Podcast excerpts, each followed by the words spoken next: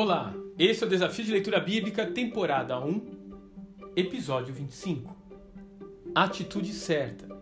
Gênesis capítulo 25. Abraão viveu 175 anos.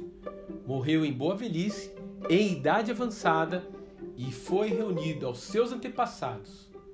Gênesis 25, versos 7 e 8.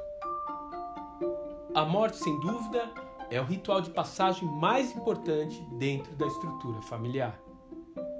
Não é por acaso que nesse capítulo, que descreve o último suspiro de Abraão, apareçam seus filhos juntos novamente para enterrá-lo.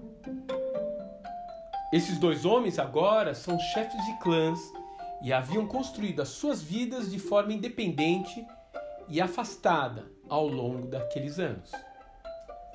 Isaac, como sabemos, viveu próximo ao seu pai todos os dias de sua existência.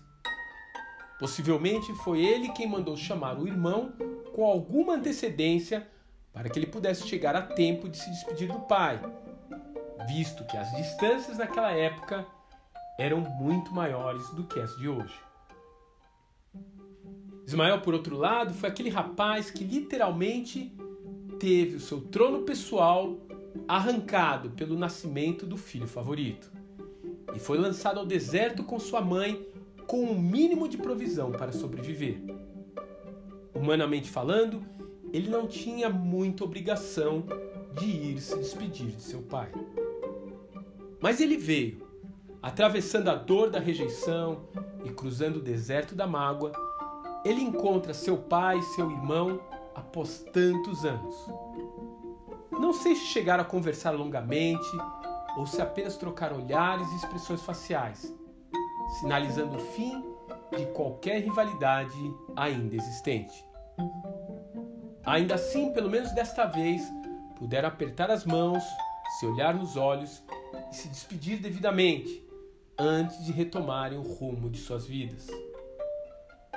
A biografia sucinta de Ismael, contida nos versos 12 a 17, nos traz a ideia de alguém que teve muitos descendentes e construiu um legado para sua família.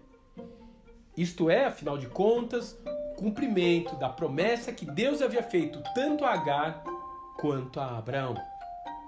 O Eterno, de fato, não o desamparou ao longo de sua caminhada. Deus abençoa as pessoas de uma forma não condicionada ao que elas fazem para Ele. Mas aqueles que têm uma aliança com o Senhor têm a sua história inserida dentro dos seus planos eternos.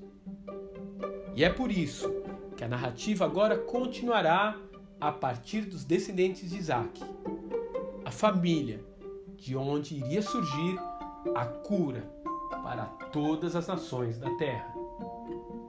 Que Deus te abençoe e até amanhã.